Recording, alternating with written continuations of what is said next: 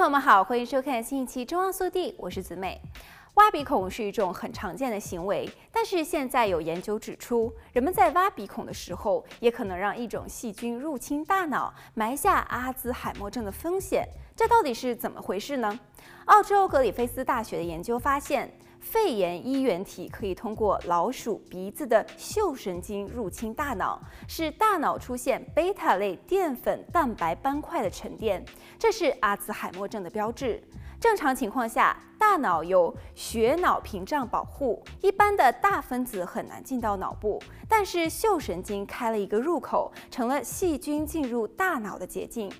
研究人员将肺炎衣原体植入老鼠的鼻腔，结果发现，不管老鼠鼻腔有没有损伤，脑部切片都发现由肺炎衣原体所导致的贝塔类淀粉蛋白斑块的沉淀。曾经有研究解剖阿兹海默症患者尸体的大脑，也在脑部样本中发现了肺炎衣原体的 DNA。这项发表在科学报告期刊的研究得出一个结论。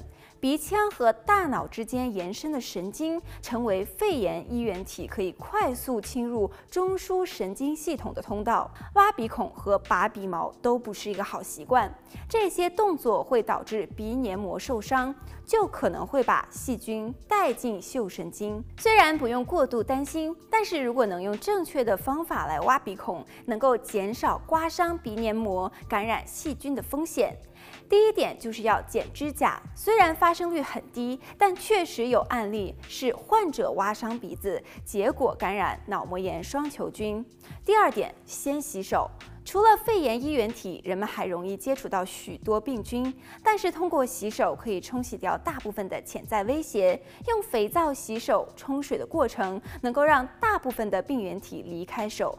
当病原体数量变得很少，就能够达到保护人体的效果。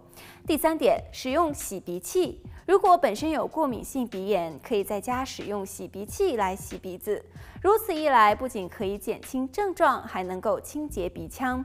若是使用工具来辅助，不建议用棉花棒，因为容易把脏物往鼻腔深处推。还有一种会伤害鼻黏膜毛的做法，就是拔鼻毛。因为拔鼻毛是连毛囊一起拔下来，伤口会比较大，所以建议以专门的剪刀来修剪鼻毛。好了，本期节目到这里就结束了，我们下期再见。